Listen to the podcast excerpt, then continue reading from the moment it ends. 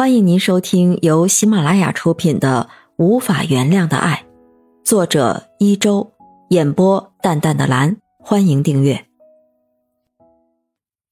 第三十二章：顺藤摸瓜下。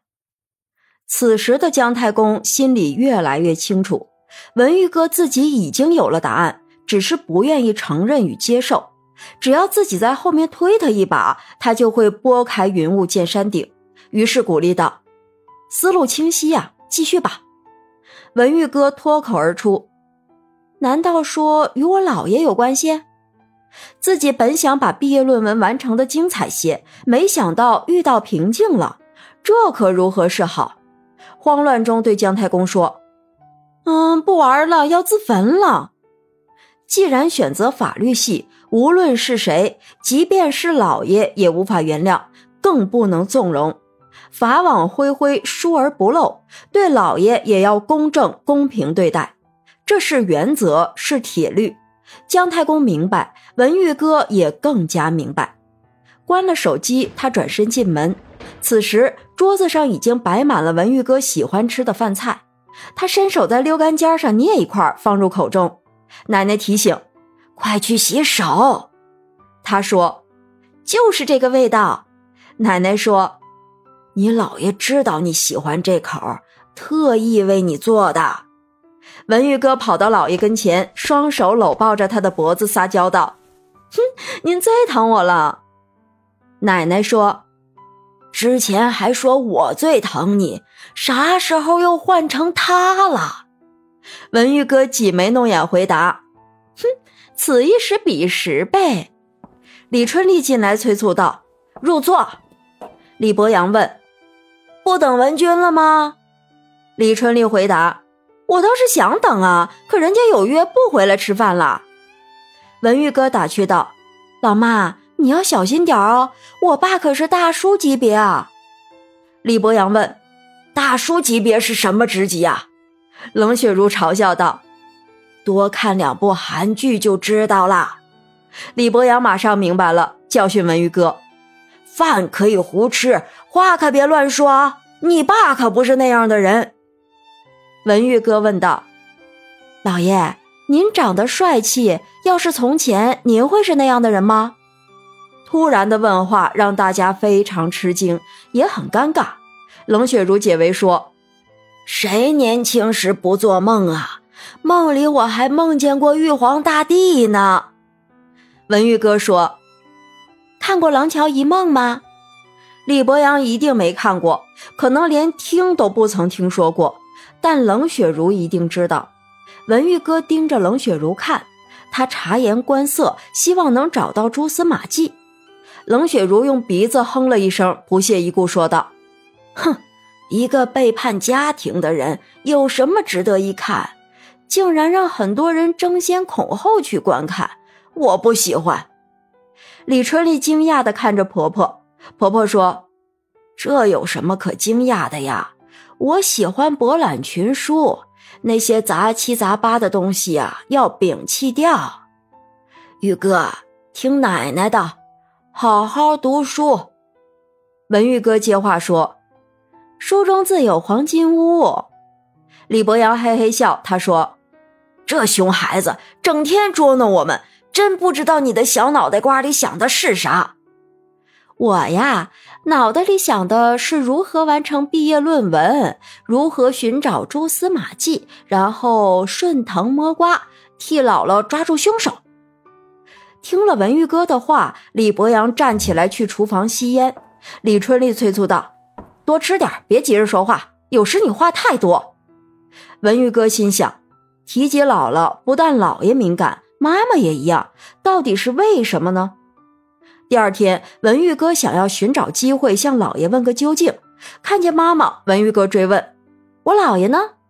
妈妈回答：“你姥爷呀，又去看你姥姥了。”文玉哥又问道：“那我奶奶呢？”李春丽哼了一声：“哼，你没看见二人已经形影不离了，一起去了呗。”好奇心驱使他继续问道。哎，说到二人形影不离，为何不让他们结婚啊？从我懂事起就跟着二人东奔西走的，在别人眼里，老爷奶奶就是一对夫妻。李春丽惊讶地问：“哎，怎么可能有这个想法？一人是老爷，一人是奶奶，他们怎么可能是夫妻呢？你这话说的，这要是传出去，不怕让人笑话吗？”无论是在别人眼里，还是在孩子眼里，李博阳与冷雪茹就是一对夫妻。他们共同照顾一个家，共同哄着同一个孩子，关在一所房子里，吃在一个锅里，这种关系还能是什么呢？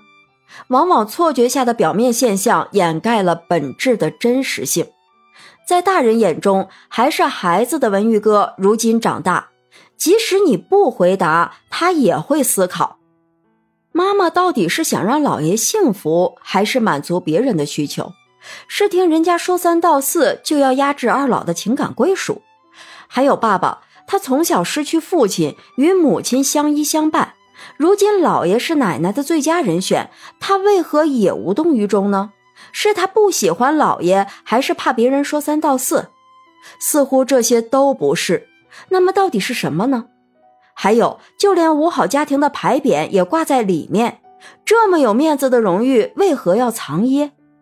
想到这些，文玉哥还是想解开这些谜团，于是追问道：“是怕人笑话，还是另有原因啊？”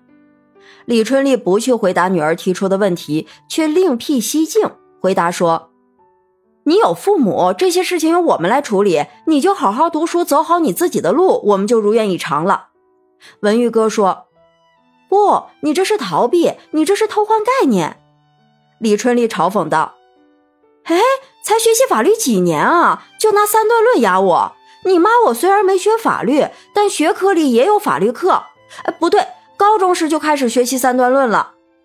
李春丽停顿一下，继续说：“如果你能用三段论解决咱们家的问题，刑警队早就破获此案了，还用得着你？十八年后重新审理吗？不就是一篇论文吗？干嘛要牵扯到亲人们？”李春丽越说越气愤，而文玉哥却头脑中越来越清晰：大人们心中一定有小孩子不知道的秘密。可是自己如今已经不是小孩子了，一定要弄清楚这件事的真正原因。于是他低头沉思。此时李春丽才得以喘息，看着女儿那不声不响的模样，他又开始心疼自己的女儿，缓和一下刚才的僵局，说道：“能有什么原因呢？不就是为你着想吗？如果他们二老结婚，你在学校不怕被同学当笑柄啊？”文玉哥回答。有什么可怕的？都什么年代了，相爱是缘分，何况他们是亲人啊！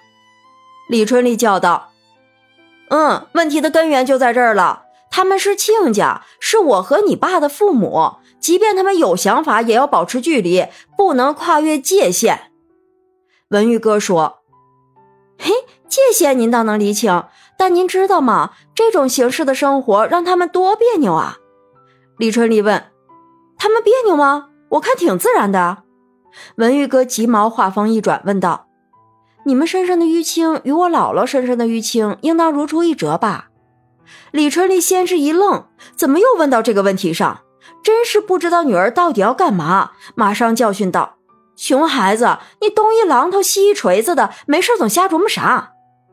文玉哥坦言相告：“妈妈，我看卷宗了，从中得到了一点蛛丝马迹。”嗯，但是还需要你们帮忙，我才能顺藤摸瓜完成毕业论文的写作。听众朋友，本集已播讲完毕，请订阅专辑，下集精彩继续。